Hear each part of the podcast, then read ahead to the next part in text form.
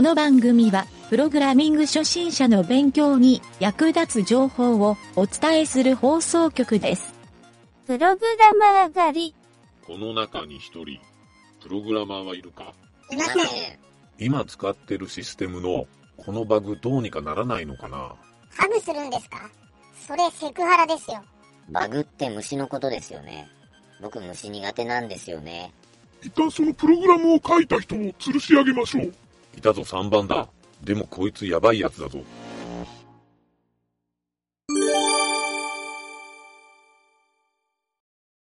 じゃあ今回はね、えっ、と、これは雑談のコーナうん。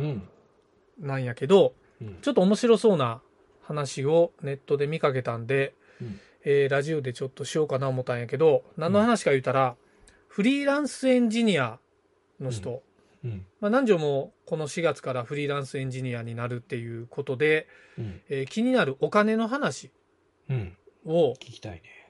ちょっとしようかなと思って、これはなんかあの、うん俺が偉そうにお金の話をするわけじゃなくて、うん。えっ、と、僕がね、ちょっと面白いなと思ったのは、とある、えーとあるというか、なんかね、ツイッターで面白い記事を上げとる人がおって、うん。えっ、とね、ウェブ制作の報酬相場っていうのを上げとる人がおったんよ。うん今が2021年、えー5月の段階なんやけど、うん。まあ、この人はこれが安いんか高いんかわからん、どういうつもりで上げたかわからんのやけど、うん。あの、ペライチで上がっとったから、うん。これをもとに、ちょっといろいろこれに関する話をしてみたいなと思ってね。うん。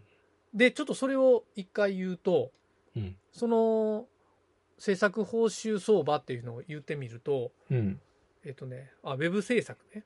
うんえーまず、ホームページ制作、うん。えー20万円から、おでーコーディング、うん。えー3万円から、かっこページ、1ページあたりだねう。ん。なるほど。LP 作成が8万円から、うん。これもかっこページ。うん。で、ウェブデザイうんン、これが5万円から、かっこページ。っうん。ていうのが、えーこれ、とある会社のウェブ制作報酬相場って書いてるうん。よね。報酬ってことは多分プログラマーが受け取る値段やろうなと思うんやけん、実際、発注する側はこの倍ぐらい払うとんじゃないかなっていうのが俺の感覚なんよああ、なるほどな。うん。うん。そう。これがまずちょっと基本やと思って。うん。で、次にね、それで俺がちょっと思ったんは、うん。他の会社ってどんな相場やろなってちょっと調べてみたんよ。うん。で、それをちょっと言うてみると、うん。まずクラウドワークス。うん。クラウドワークスは、サイト構築、ウェブ構築、うん。これが10万円から。えーあと、ホームページ制作、20万円から。これさっきと一緒やね。うん。で、コーディング。あ、これす、今のクラウドワークスの値段やな。全部一緒やった。ああ。うん。あ、そうか。あ、じゃあちょっとこれ飛ばして、うん。次にね、もう一個調べたんが、ランサーズ。あランサーズ。うん。うん。ランサーズは、うん。ちょっとね、項目がすごいいっぱいあったんよ。っていうかもう業種別、プログラミングだけじゃなくて、うん。例えばその、動画制作とか、うん。えっ、と、なんか、ドキュメントの記事のライターとか、うん。コンサルティングとかそういうのも、あそこで受ける仕事の相場みたいなページがあって書いとる。うん。そこを見て、ちょっと全部言うたらあれやから、さっきと同じような感じで言うたら、うん。ウェブシステム開発、プログラミング、うん。3500から7000、かっこ時間。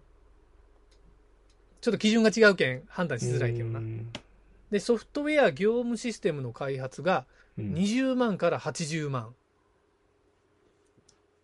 で、えーサーバーネットワーク構築が3万から10万。うん。データベース設計構築が30万から80万。うん。iPhone アプリ開発が30、ん ?30 万から200万。うん。Windows アプリケーション開発が7万円から30万。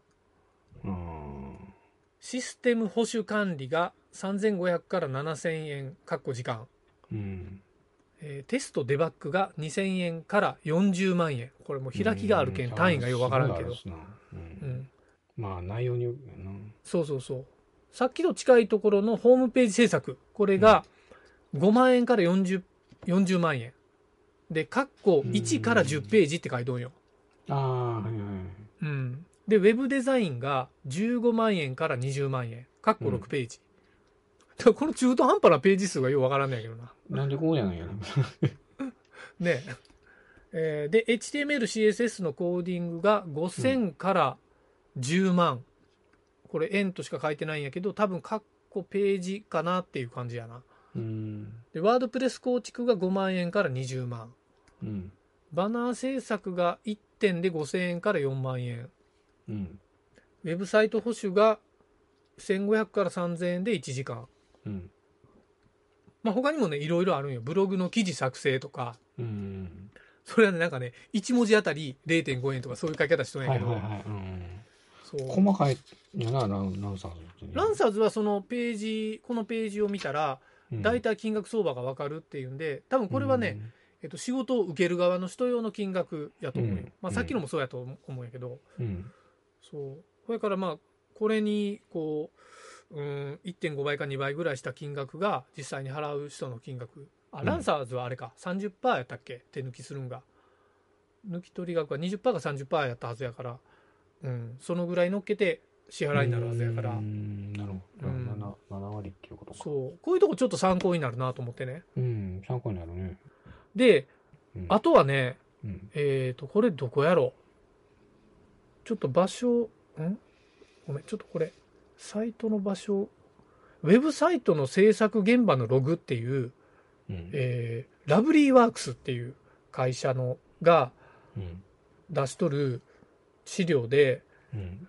えっ、とね、何やったのか。これや。ホームページ制作費用、料金の相場一覧表っていうのを出しとって、うん。これはね、ちょっとさっきと違う視点なんやけど、まあ、うん2021年改訂版って書いてるんよ。うん。で、これは何の相場か言うたら、えー、書いとるんをそのまま読むと、うん。小規模企業が40万円から60万円程度、中規模企業が80万から120万程度、うん。大規模企業が150万から500万程度、うん。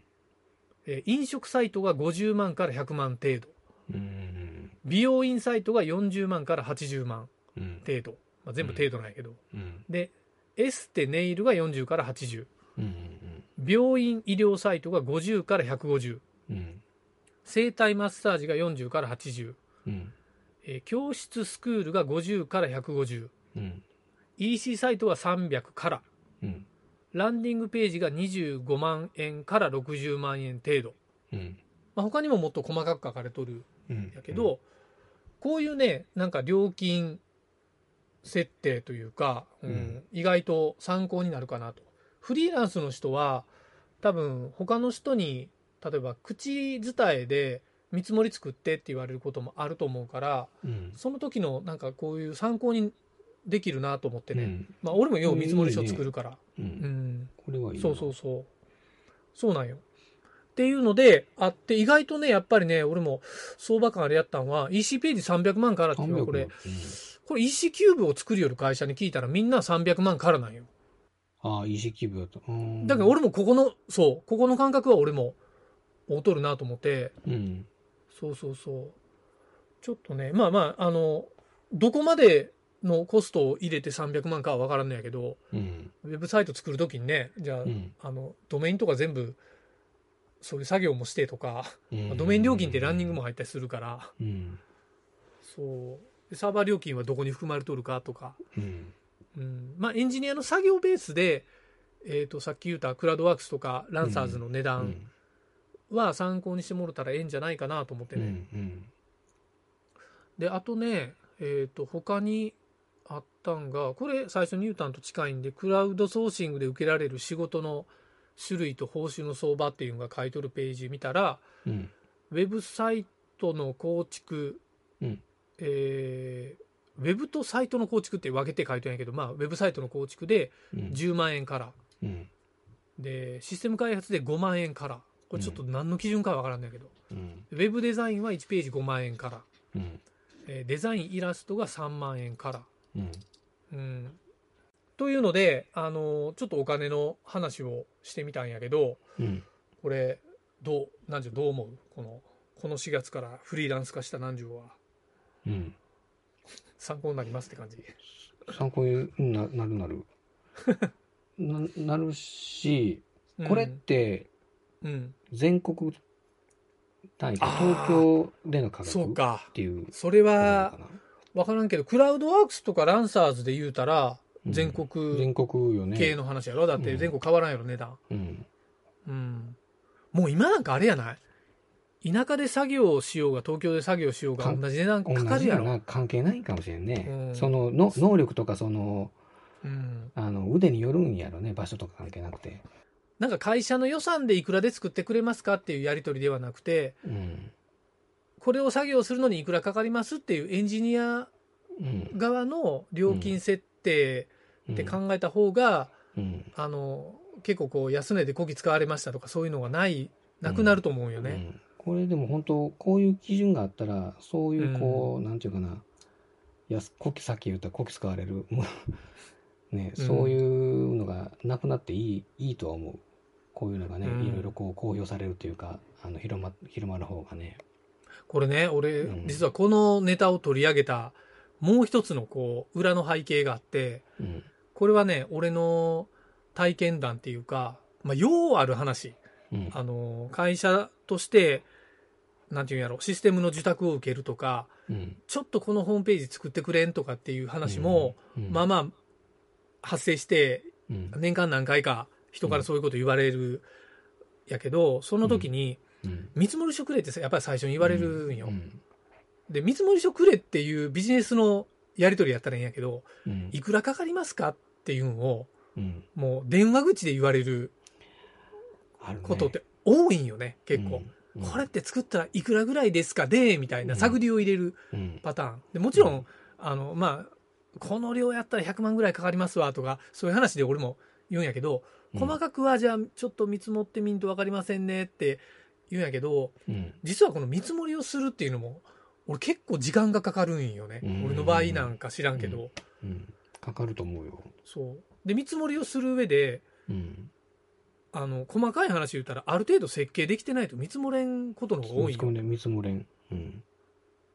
例えば、ついこの間あった話だと、うん。えっ、と、自分のライフイベント、まあ、生涯の自分のうん。お金の計算をするシミュレーションシステムを作りましょうっていう話が、ちょっとこの間来て、で、見積もり書いてあげたんやけど、うん。一体何のシミュレーションをするんですかっていう内容が全くない状態で見積もりを作ってあげたんよ。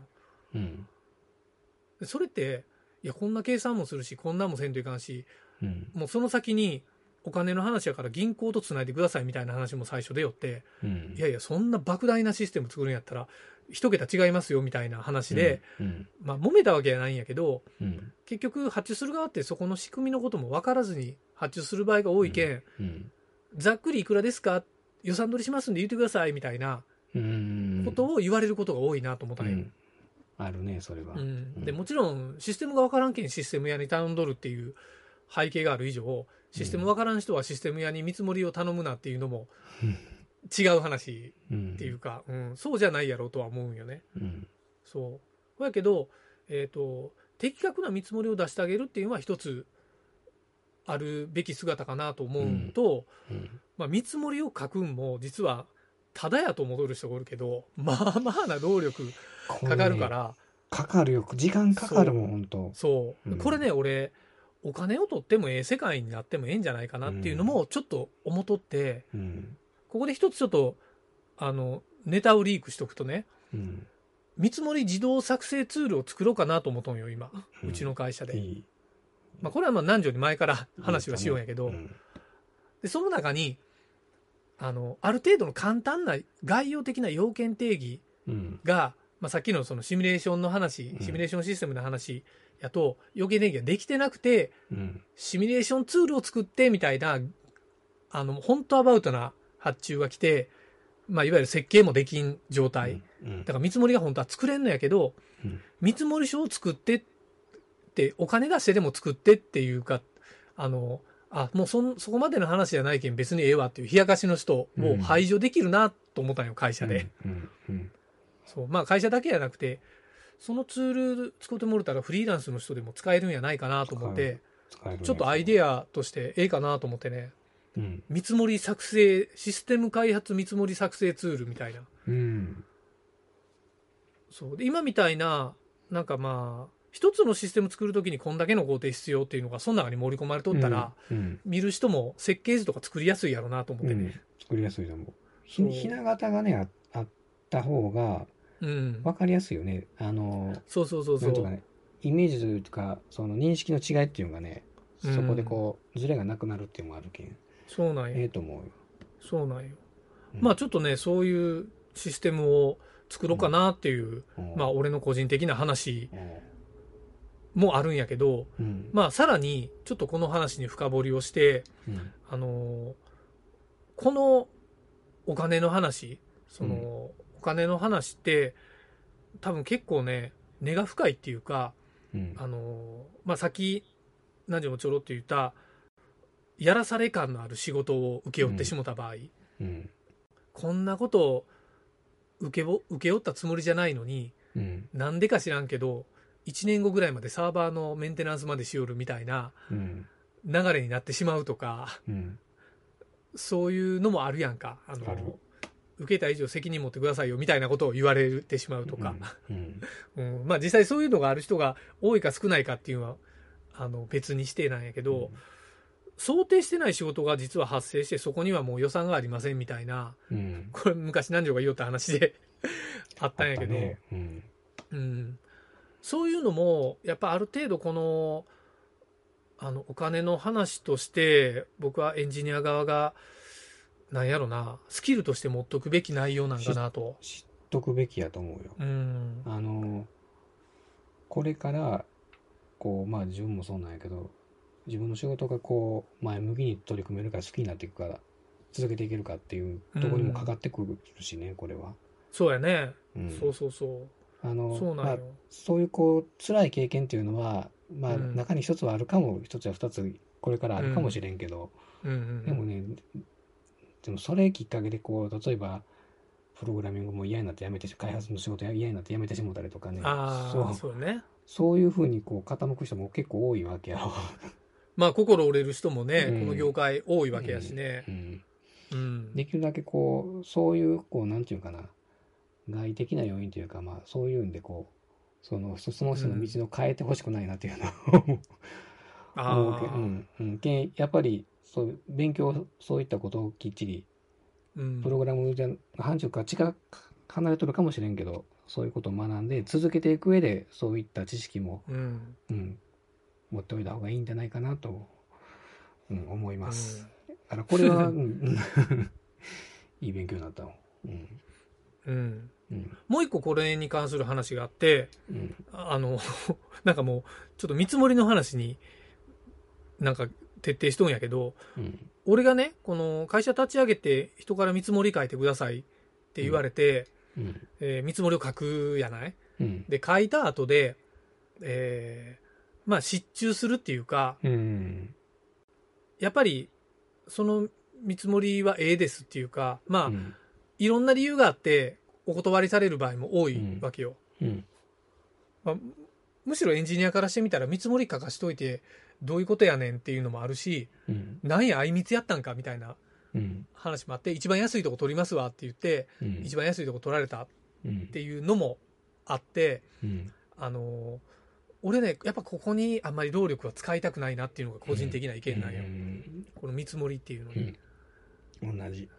で興味本位でいくらかかりますかってうん。出したら、えー高すぎですわ言うて、まあ、断られるとかでもね、あのこれはちょっと俺は経験者の立場からして言うとほとんどの人が見積もりを書いたらその後音沙汰がなくなるんよね。なくなるな。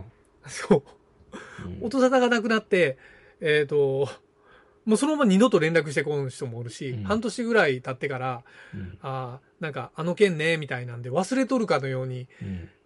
その時はごめんね、みたいなうん。ことを言う人もおったりするし、うん。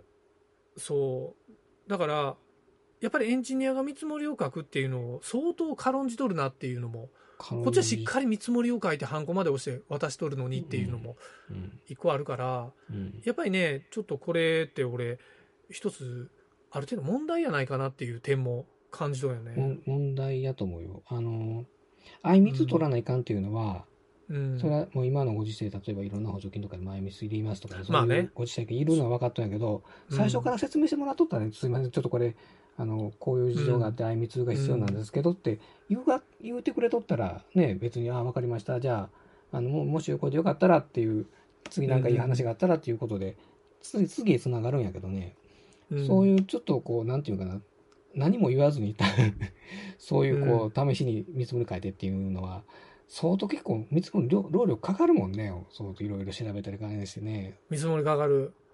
いや、俺、音沙汰がない人は、実は、これ心理的な要因もあって、うん。あの、悪いことしたな思っとるけん、連絡しづらいっていうのもあると思うよあ、その、エンジニアの人に。うんそわかる。まあ、ええ人のように聞こえるかもしれんけど、わわかるけど、でも、そう、それは連絡したげえやと思うけどな。せめてね、まあ電話がちょっうと罰があるんやったら、メールでも何でもいいけど、すいません、この間はちょっと、あの、いかんなくなりました。次、次回お願いしますぐらいの一言はね、やっぱり、そう。で、まあ、もちろん、その、なんか、あいみつのためにちょっと負けてあげるとか、そういうのもやらんといかんのかもしれんけど、うん。あの、やっぱ適正値段っていうのは、俺大事だと思うし、大事大事だよね。まあ、どうしても仕事が取りたい人が安く出してしまうっていう業界の価格破壊っていうのも、まあ、一部では問題になっとるところもあるんやけど、やっぱりね、あのーなんていうの？この見積もりを作ってくださいって見積もりを渡した後の失注するっていうこの流れって、うんまあエンジニア的には全然、なんか、ええことを一つもあらせんがなっていうそ感じがするけんね。うん、なんとかしたいなっていうのは個人的な意見なんよ。う。うん。うん。ほんならエンジニアの人が知らんとこでもう勝手に見積もり作られとってもええような気もするしね。うん。まあ、別に横目で見てもええけど、あ、勝手に見積もり作ってって、それで、んなんていうの、受注取ってくれとるわ、みたいな感じで、おってもこ、それ結構ええと思う、うんその話。あの、言うたら自動営業君みたいな感じで。そうなるよね。見積もりを勝手に。で、逆に言ったらさっきみたいに、勝手にあいみつを作ってくれるっていう風にもできるわけよ。うん、うん。あいみつを自分の手で作ってしまえるから、そうそうそうそう。うん。なんならもうその中で、あ、この機能入れて、この機能入れて、あ、いくらになりますって感覚がわかるのもうん。あるかもしれん、し、いい、いい反則ツールよ。本当よね。うん。まあでも実際作ろうとしたらめっちゃ大変やん。ツールとしては。うん。そう。でもまあ、一つそういう人らが、そのエンジニアの人に一回声かけて失注したけん声かけづらなるっていう、ここら辺もちょっと心理的にもなんかカバーしてあげるうん。ものができたら、うん俺はなんかええような気もするしね。うん。うん。言うてもまあ半分ぐらい、いいねでやってあげる方が多いんやけどね、こういうのって。結局予算いくらなのって100万円で出しとるけど、いや予算30万しかないんですよって言ったら、じゃあ30万でカバーしてあげるよっていう。まあもちろんフルフルでやって30じゃなくて、これそぎ落として30にするとか、うんそういう提案みたいなのはエンジニアならではやと思うんだけどね。うん。うん。うん。あのね、そうよくこうん。う、まあ、見積もり出して、これ、一番開口一番、これって曲がらんのっていう人ああ。値引大阪人の値引きみたいな。そう。うん。で、細細かく一式じゃなしに、うん。一式くらいなしに、ある程度細かい明細もつけとんのに、うん言ったらこれって曲がらんのっていうのあ、じゃあこの工程とこの工程やったら省けますんでっていう削減の仕方じゃなしに、その、例えば、えっ、と、ABC やって、いや、これ全部やってほしいんだけど、これ一律全部でこれ何パー下げてくれんのとか、そういう言い方する人って。あそうなのいやいやって、なる こっち被らないかんのかいっていう。なるほど。うんまあ、それを、えっ、と、例えば南條に言うてきて、南條が、あの、ま、負けられませんっていうか、まあ、普通に正規の値段やから負け負けられませんって言うやん。うん他の人でその値段でやってもらう人がおるんやったらやってもらったら、うん。ええっていう話やと思うんよ。うん。もう、あとはじゃけん、金額交渉はその次の話やから。うん。うんもうそうやって言うよ、もう。まあ、もう他にできる人だったらやってくそこで、そちらでやってください。じゃけん、まあ、ある意味逆オークションということよね。うん。逆ヤフオクみたいな。エンジニアの。どんどん値を吊り下げてって、これでやってくれる人っていうアルバイトぐらいの値段で取る人もやっぱり中にはおるかもしれんしね。ああ、まあ、おるやろうね。おるかもしれん。けど、そうそういう人後でしんどいよ。そう、そういう人はやっぱり。あのね、ここでうん、だからもう一つ考えないかんのは、うん。例えばそのウェブサイトの構築とかシステム構築をします。で、1本いくらですみたいな、うん仮にざっくりした見積もりがあるとするやん。うん。そうやなくて、やっぱりあの、工数で計算する。やっぱり2ヶ月かかりますんで、こんだけですとか。うん、そうそうそう。うん。これってね、全然軸が違う話やんか。うん、うん。そう。で物を作る、これはもう、例えば、その、先に言うた方は、このものを作るんで、例えば、システム1本作るんで100万円かかりますと。うん。で100万円かかるけど、何ヶ月かかろうが100万でやりますっていう話になってしまう。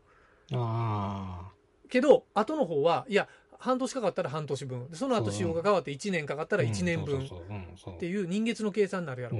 だけど、初めに見積もりをくださいっていうのは、本当は、うん。設計がちゃんとしてないと、見積もりって出せんはずない。出せれん。出せれんよ。本当はね、本当はね。うん。でも俺はもうこれまでやってきた中の9割が使用書がない中で見積もりを出してきとるし、その中のあの9割の中の9割が失注しとるわけやから、うん。まあそういう世界やっていうのはうん。なんとなく分かったわ俺も、うん。こういう世界で生きてきて、うん。うん、まあここで心を折れんためにっていう。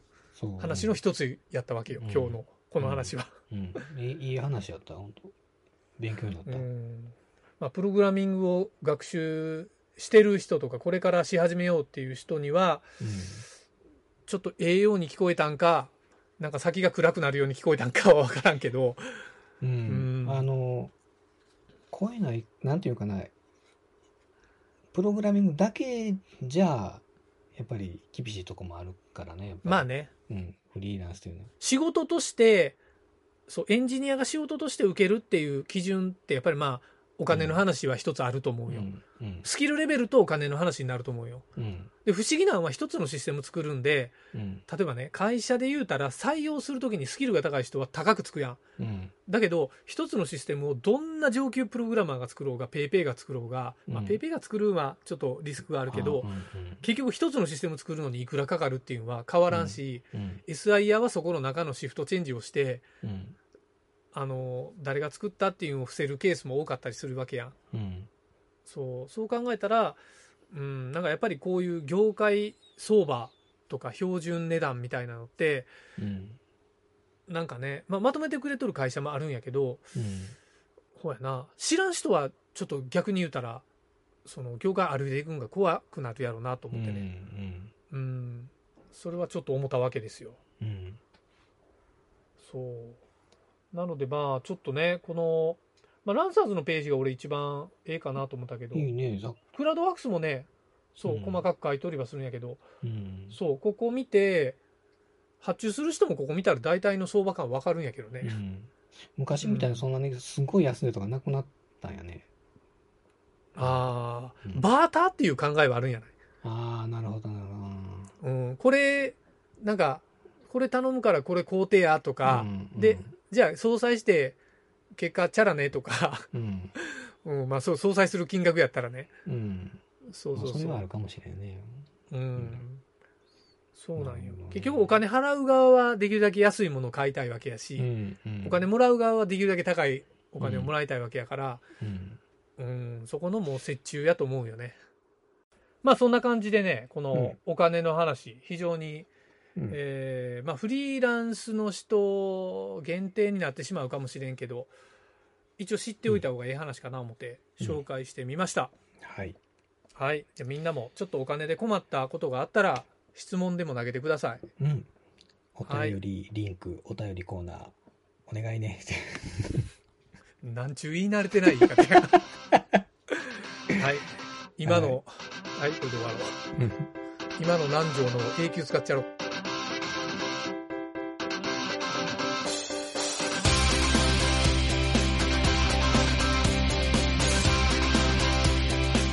番組ホームページは http:// mynt.work スラッシュラジオスラッシュ